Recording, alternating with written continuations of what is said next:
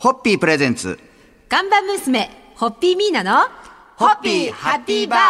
皆さんこんばんは、ホッピーミーナです。こんばんは、落語家の立川しららです。えー先週に引き続いて、今週も赤坂氷川神社のネギ江川義孝さんにお付き合いいただきます。今週もよろしくお願いいたします。よろしくお願いいたしますえー当番組は今年番組スタート15周年となりますが、えー15年前と言われて、江川さんはご自身がどんなことされてたか覚えてらっしゃいますか？はい、はっきり覚えてます。あはっきり覚えてますか？はい。あのーもう恥ずかしいんですけれども、はい私実はあの、新職歴が短くてですね、この、えー12月で8年目なんです。なるほど9年目になられるんですか？そうなんですね。あ、でももう、もうでもそんな時間経ちましたか？はい。そうですので、まあ、某企業に、まあ、一会社員として勤めておりまして、まあ実は江川義孝さんが新職になられたのはお兄様がお亡くなりになったことが契機とそうですが、はい。それまでその新職になろうというお気持ちはご自身の中では、い、実はなかったんですね。もともと、まあ、当社もですね、あの、当時は、あの、神職が大勢いる神社ではなかったんですね。はい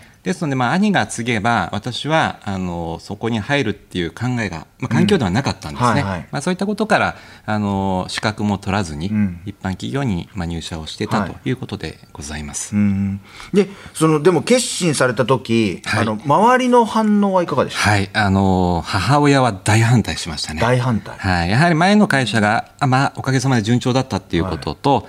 あのーまあ、やっぱり私もやっぱり前の会社のことが大好きでですね、あのーまあ、今は笑い話なんですけれども当時は本当に、まあ、ワンワン泣きましてね、うん。えー悔しくて、ん。でやっぱりあの前の会社のやっぱり人間ですよね、まあ、その人たちのことを、まあ、はっきり言えば裏切るような形になってしまって、去ることが何より悔しく悲しく、子供のように本当に泣きじゃくりました、はい、ただやっぱり父は何も言わなかったんですね。あえーただその後ろ姿を見てあーやはりこれは継がなきゃいけないかなという気持ちが芽生えまして、えー資格を取ってということになっております。ますけどまあでも本当にあのネギ様があの吉高さんがお継ぎになられて本当に町の人たちは喜んだし、あのお兄様が作られた発展の道をさらに発展されて、もう本当に大ウェルカムでございます。はいありが。とうございます。それでは今日の乾杯のご発声いただけますか、はい、そうですね。えーお兄様の思いや人生も受け止められて、今、まさに大活躍中の吉高様の決意の重さに乾杯でございます。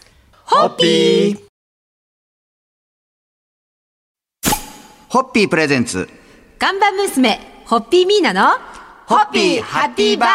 皆さんこんばんは、ホッピーミーナです。こんばんは、落語家の立川しららです。えー今週も赤坂氷川神社のネギ江川義孝さんをゲストにお迎えしております。今日も引き続きよろしくお願いします。お願いいたします。2016年、吉宗公周囲300年の節目の年に、71年ぶりに氷川神社の宮神輿もこれ復活そうなんです。ということ。これもともとはお兄様が進められていたプロジェクト。そうです。あの、兄がいろいろちょっと手を出してましてですね、あの、おみこし出し、あとは、まあ、社務所の建て替え等ですね、あの、かなり、あの、多岐にわたって計画をしてまして、で、その、まあ、あの、私がこっちに入るっていうのも、兄の道をそのまま、えー引き続けることが一つの使命かなということもございまして、はい。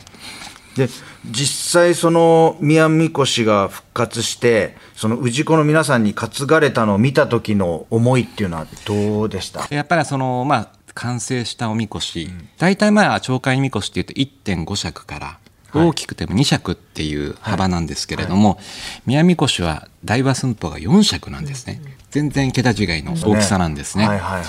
まあ、やっぱり、多くの方々から、なんでこんな大きいものにしたのっていう意見がね、やっぱりいただいたのも事実ですし、うん。一方で、もう本当に目を輝かせて、ええあの、やっぱ型を入れたいというお話は数多くいただいてました。でこの宮神輿と、えー江戸方出しの連合巡業は100年ぶり。はい、そうですね。まあ、両方が初めて合わさっての江戸のお祭りということから言えば、100年ぶりということでございました。すごいですね、えーもちろん皆さん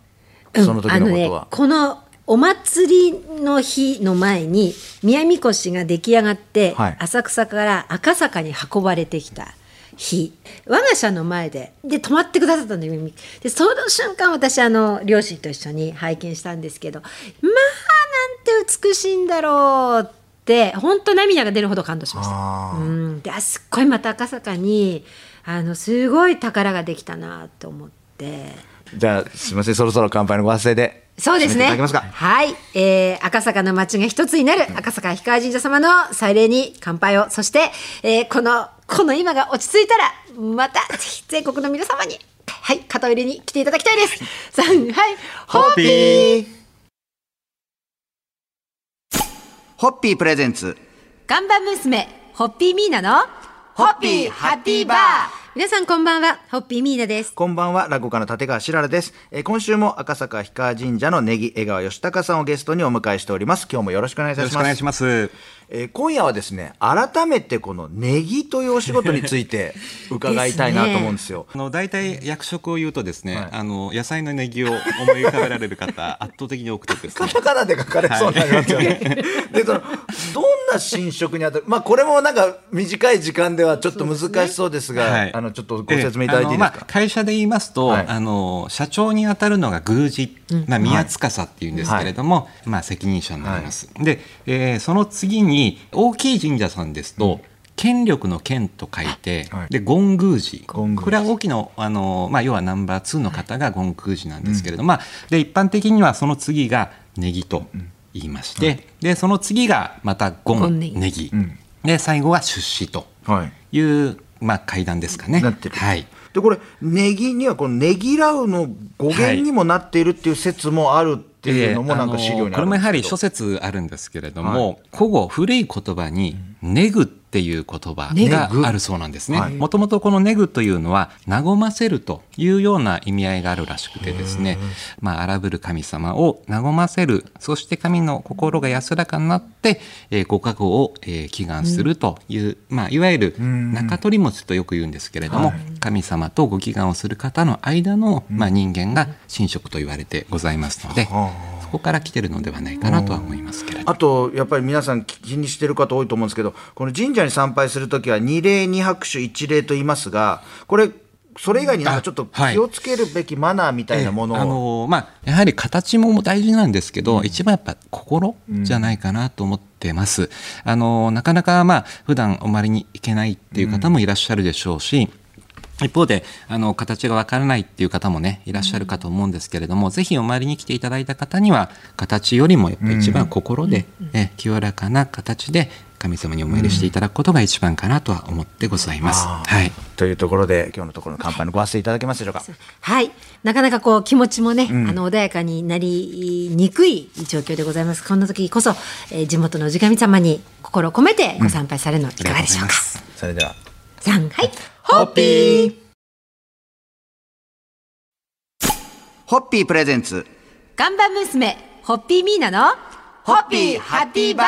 皆さんこんばんは、ホッピーミーナです。こんばんは、落語家の立川しららです。えー今週も赤坂氷川神社のネギ江川義孝さんをゲストにお迎えしております。今日もよろしくお願いいたします。お願いいたします今年も例大祭というお話をわあちょっとお聞きそうですねしたいんですけども、これがいかがでしょうかね。はい、えー、9月例よく例祭って言うんですけれども、あの神事としての、えー例祭というのが実は決まってまして、当社の場合9月15日に9月15日。なります、はい、それはもう予定通りご奉仕をさせていただいたんですけれども、やはりこういった環境なので、いつもでしたらあの多くの関係者の方お声かけさせていただくんですけれども、本当にまあ役員だけで、えーご奉仕をさせていただいたということでございます。やっぱこういうのもね、やっぱそういう、なっちゃいますよね。そういうねね。えでも、逆にあの私たちの知らないところで信じをしていただいて、あ物事を収めるとかあの洗い清めるということをしていただいてるんだなと思うと、やっぱすごくほっとしますよね。そうですねんうんありがたく感じます。はい。で実は赤坂氷川神社さんは縁結びのご利益でも知られてますが これ毎月縁結び参りというのも？まあ、やはりあの、まあ、ご利益ってよく言いますけどね、はい。あのまあ、どちらかというと、まあ、神社が言い出したというよりかはやっぱ昔の参拝者の方がねお参りされてこういう、まあ、ご利益あったよっていうのが広まっているのが今の現状かなと思っております、でそういったことから言えば当初は縁結びとしての、まあ、ご参拝が非常に多いのかなと。その他なんか季節ごとの行事とかがあればはい、そうですね。あの、まあ氏神神社というのは地域あっての神社でもございますので、やはり地域の方により、あの、お参り来ていただきたいということも含めまして、例えば、あの、桜の時期にですね、雅楽であったりとか、はい。琴の演奏とか、舞のえーご披露だったりとかもそうですし、あと七夕の時には、えー七夕の神事とかっていうのもやっぱり行事季節ごとに、え行事を再考させていただいております。まあでもそういう季節のお話なんかも聞くとやっぱりそそれぞれ何もできてない状況がなんかあなんか花見もできなかった人がなんかそんなのの今繰り返しなんでなんか残念な気持ちが湧いてきちゃいますけどね。そうんはい今日のところは乾杯のご発声で締めていただけますでしょうか？はい。こんなに身近な笠坂氷川神社様なのに、縁結び参りをやってらっしゃるということは知らなかったのでですね。はい。じゃあもっと氷川神社様を知ら知ろうと思いました。はい。さんはい。ホッピーホッピープレゼンツ看板娘、ホッピーミーナの、ホッピーハッピーバー皆さんこんばんは、ホッピーミーナです。こんばんは、落語家の立川しららです。えー先週、今週と2週間にわたって赤坂氷川神社のネギ、江川義孝さんをゲストにお迎えしてまいりました。2週間ありがとうございました。ありがとうございました。ありがとうございましもうた。あっという間でしたね、いろんなお話を聞けて。本当あっという間でしたえーで、もう最終日ですんで、この番組、えー夢を語るドリンクホッピーとしては、えーゲストの皆さんの夢もはい自由にお聞きしたいと思いますので、はいその辺をもうお話しいただけたらと思います。ありがとうございます。はい。そうですね、夢ですね。はいあのーまあ、